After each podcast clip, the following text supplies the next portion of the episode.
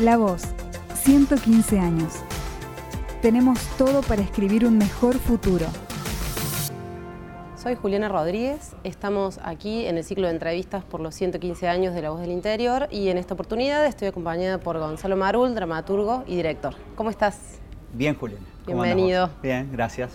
Bueno, la idea, Gonzalo, es que un poco hablemos de tu área, que es el teatro en este caso, dentro, dentro de la cultura, y cómo imaginas o decías eh, que no necesariamente tienen por qué ir juntos, el deseo y la imaginación en este caso, que va a ser la escena de los próximos años la escena de, dramatúrgica en este caso y del teatro, de la escena en general? Bueno, a mí me gusta pensar que en el campo de las ideas hay como dos miradas. Una mirada que yo le llamo más periodística, por lo de lo periódico, que toma pequeños fragmentos de tiempo. Entonces toma cambios que son muy veloces y de alguna manera es una mirada más pesimista, porque generalmente cuando estamos mirando lo que está pasando en el presente, todo parece que está mal. Y hay una mirada que yo le llamo más filosófica que toma campos de tiempo mucho más grandes, que son los que te permiten elevar la perspectiva y sentir que sí hay transformaciones posibles. Sin ir más lejos, por ejemplo, el movimiento femenino. Tenés que tomar un campo grande de tiempo y decir, ah, mirá, había derechos que no estaban o se están ganando o van a transformarse.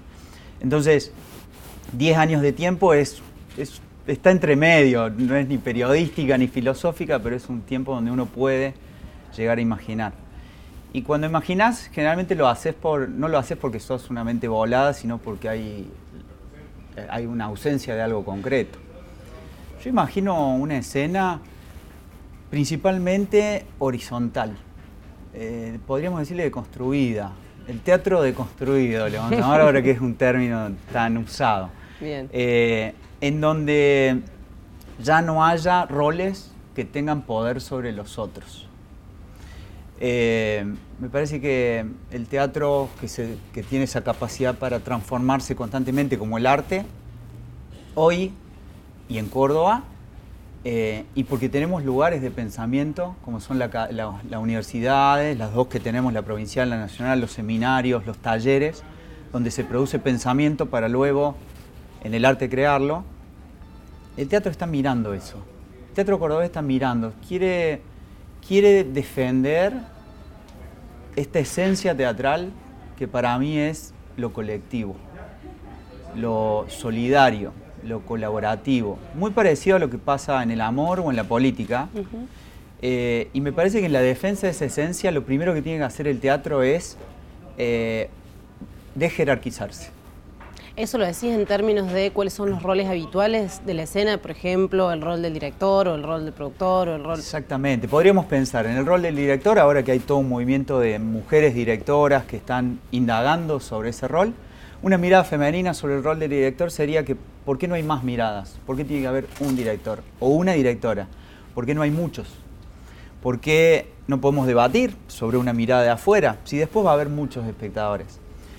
¿Por qué no podemos ir? Porque hay que ceder, hay que hacerse preguntas, hay que ser generoso. Entonces, deconstruir el rol del director sería quitarle poder, pero volver horizontal a la noción teatral, como al, del escritor o al de la platea sobre el espectador, porque también suele pasar que hubo un teatro donde el actor o las actrices y los actores se creían más que los espectadores. Ustedes no saben nada y nosotros vamos a enseñarles. O hay un teatro donde el espectador es tratado con como consumidor, entonces, ¿acaso mi dinero no vale? Ponen el dinero y quieren algo. Entonces la platea tiene que estar, el escenario tiene que estar por debajo del deseo del espectador.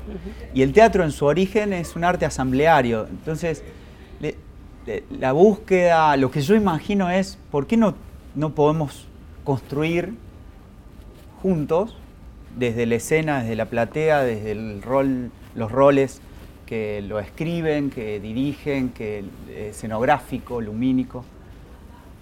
Me, encantaría pensar en eso, en que es el arte ideal para ser deconstruido y, y desjerarquizado.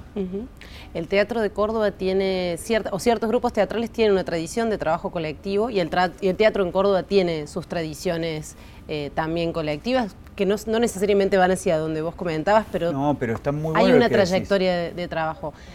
Quería preguntarte, ¿cómo imaginas que, que se va hacia esas tradiciones o esas tradiciones pueden servir para esto, para esto que vos nombrabas, por un lado, y por otro lado, ¿qué pasa con ese público del teatro independiente sobre todo? Que no es tratado como un público consumidor, pero que todavía en algunos casos sí quizás hay una distancia con la propuesta teatral.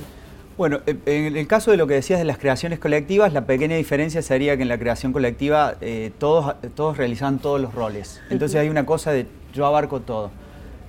lo que yo pienso es que, bueno, ya dentro de tu rol se construye ese rol, no es que yo voy a hacer todo, porque eso también es una visión también bastante eh, autoritaria sobre el hecho. Yo puedo hacer todo y yo puedo hacerme cargo de todo. por el otro lado, Obviamente el teatro está muy vinculado a lo sociopolítico y para mí el tema principal es ese, es esta sociedad está formada en lo que Alan Badiou denomina la violencia de la competencia. De chicos nos dicen que en todo tenemos que competir, que el otro, para mí figura, fundamental en el teatro, eh, si se presenta como un enemigo o como alguien peligroso, yo lo tengo que aplastar y, y lo pensemos, no lo pensemos en términos Game of Thrones, sino en términos pequeños de la vida cotidiana, en un juego de niño, en los mismos roles al interior de la familia, al interior del aula, los roles de poder. Entonces, para mí el amor y la política son el opuesto a eso, son lugares donde sí o sí tiene que haber un dos. Y ese dos tiene que empezar a trabajar a partir de la diferencia, no de la igualdad de pensamiento. Y la experiencia del otro tiene que pasar a ser tu preocupación. Me parece que es eso, el teatro lo tiene en su gen. Entonces, pensar, nosotros siempre estamos pensando en, eh, tenemos público, no tenemos público. Aquí estaría el debate del trabajador teatral. El trabajador teatral sin público obviamente no puede subsistir. Entonces, este pensamiento que parece ser tan romántico en el sentido de esperanzador, podría caerse. Pero yo escucho las discusiones sobre si tenemos o no tenemos espectadores siempre y me parece que lo que nosotros tendríamos que hacer es, comprimir ese pensamiento y deconstruir el teatro y en esa deconstrucción el espectador se va a acercar. Yo pienso al revés. Pienso que si nosotros estamos siempre buscando estrategias para acercar al espectador, estamos especulando sobre lo que el espectador quiere. El espectador obviamente el fin de semana se va a acercar a la obra donde vienen todas las grandes figuras de televisión no me importa, porque esa obra no obviamente no está deconstruida. Esa obra es el poder que tiene la televisión arriba del escenario sobre el poder que quiere tener ese espectador consumidor. Para mí, eh, en, mi, imaginación del teatro independiente futuro, debería poder eh, destetarse, sacarse eso de encima. Como en un momento se lo sacó al cine de encima que lo volvió, el cine se volvió peligroso para el teatro, el teatro lo quiso imitar, perdió y después dijo, no, sí, nosotros tenemos un poder que no tiene, una potencia, no un poder, una potencia esencial que no tiene nada que ver con este otro lenguaje tan bello que es el cine. Entonces, esta idea mía es, el espectador se va a acercar no solo porque el teatro luche para que se acerque, sino porque tiene que cambiar también y tiene que introducirse en la sociedad esta idea más amorosa eh, y, en la política, en donde se puede construir solidaria y colaborativamente. Si yo lo veo en mis sobrines, empiezan a trabajar de esa manera y ellos se acercan al arte naturalmente, porque el arte los atrae cuando ellos tienen un pensamiento y una forma de crear eh, colectiva. Has viajado por varios lugares, has presentado obras de autores chilenos, uruguayos, digo, tenés una experiencia eh, en, escenarios y en escenas que no solamente se circunscribe a Córdoba, pero ¿cuál es, desde tu mirada, la singularidad, por llamarla de alguna manera, del teatro cordobés en estos momentos? Teatro cordobés es ecléctico, eso es para mí la gran singularidad. Eh, el arte avanza a partir de la experimentación, o sea, de sortear perímetros. El arte, el teatro cordobés sortea todos los perímetros habidos y por haber. No se fotocopia a sí mismo, ni tampoco es una fotocopia del arte que, del teatro que venga de Europa o del teatro que venga de Latinoamérica.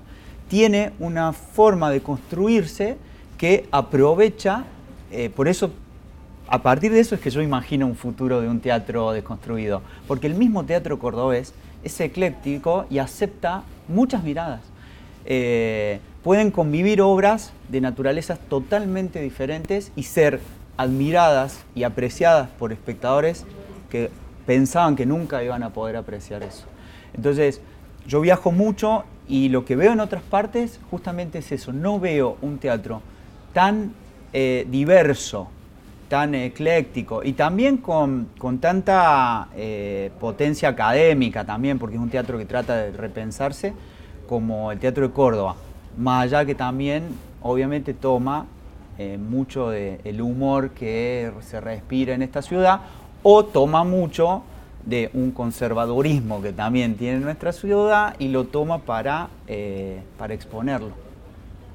Gonzalo, muchas gracias por tu tiempo. Julián. Gracias. Seguí escuchando las entrevistas del ciclo La Voz 115 en Spotify, Apple Podcast, Google Podcast o en lavoz.com.ar.